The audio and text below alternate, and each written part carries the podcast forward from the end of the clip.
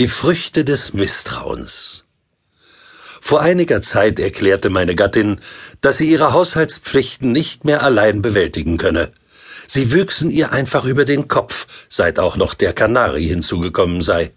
Und es müsste sofort eine tüchtige Hilfskraft her. Nach langen Prüfungen entschieden wir uns für Masal, ein weibliches Wesen, das in der Nachbarschaft den besten Ruf genoss. Masal war eine Orientalin von mittleren Jahren und gelehrtem Aussehen. Dieses verdankte sie ihrer randlosen Brille, die sie mit zwei Drähten auf der Nasenspitze balancierte. Es war Liebe auf den ersten Blick. Wir wussten sofort, dass Masal die richtige war, meine überarbeitete Ehegefährtin zu entlasten. Es ging auch alles ganz glatt, bis plötzlich unsere Nachbarin, Frau Shavuatov, das Misstrauen in unsere nur allzu empfänglichen Ohren träufelte. Ihr Einfallspinsel, sagte Frau Shavuatov, als sie uns eines Morgens besuchte und unsere Hausgehilfin eifrig mit dem Besen hantieren sah. Wenn eine Weibsperson wie Masal für euch arbeitet, dann tut sie es ganz gewiss nicht um des schäbigen Gehaltes willen, das sie von euch bekommt. Warum täte sie es sonst? Um zu stehlen, sagte Frau Shavuatov. Wir wiesen diese Verleumdung energisch zurück. Niemals, so sagten wir, würde Masal so etwas tun. Aber meiner Frau fiel bald auf, dass Masal, wenn sie den Fußboden kehrte, uns nicht in die Augen sah. Irgendwie erinnerte sie uns an das Verhalten Raskolnikows in Schuld und Sühne. Und die Taschen ihres Arbeitskittels waren ganz ungewöhnlich groß. Mit Raffinement begann ich sie zu beobachten wobei ich so tat, als wäre ich in die Zeitungslektüre vertieft. Ich merkte, dass Masal besonders unser Silberbesteck mit merkwürdig gieriger Freude säuberte. Auch andere Verdachtsmomente erhärteten sich.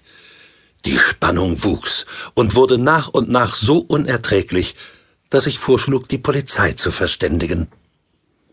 Meine Frau jedoch, Leserin von Detektivgeschichten, meinte, dass es sich um mehr oder weniger anfechtbare Indizienbeweise handle und dass wir vielleicht besser unsere Nachbarin um Rat fragen sollten.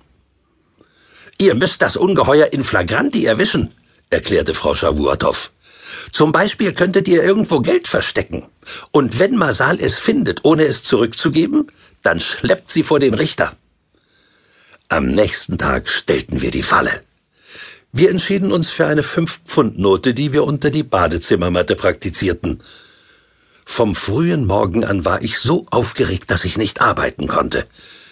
Auch meine Frau klagte über stechende Kopfschmerzen. Immerhin gelang es uns, einen detaillierten Operationsplan festzulegen. Meine Frau würde die Ertappte zurückhalten, während ich die Polizei alarmierte. Shalom, grüßte Masal, als sie ins Zimmer trat. Ich habe unter der Matte im Badezimmer zehn Pfund gefunden. Wir verbargen unsere Enttäuschung hinter unverbindlichem Gemurmel, zogen uns zurück und waren fassungslos. Minutenlang konnten wir einander überhaupt nicht in die Augen sehen. Dann sagte meine Ehegattin, ich habe nie begriffen, wie du diesem goldehrlichen Geschöpf zutrauen konntest, seine Arbeitgeber zu bestehlen. Ich hätte gesagt, dass sie stiehlt? Ich, meine Stimme überschlug sich in gerechtem Zorn. Eine Unverschämtheit von dir, so etwas zu behaupten. Die ganzen letzten Tage hindurch habe ich mich vergebens bemüht, dieses Muster einer tugendhaften Person gegen deine infamen Verdächtigungen zu schützen.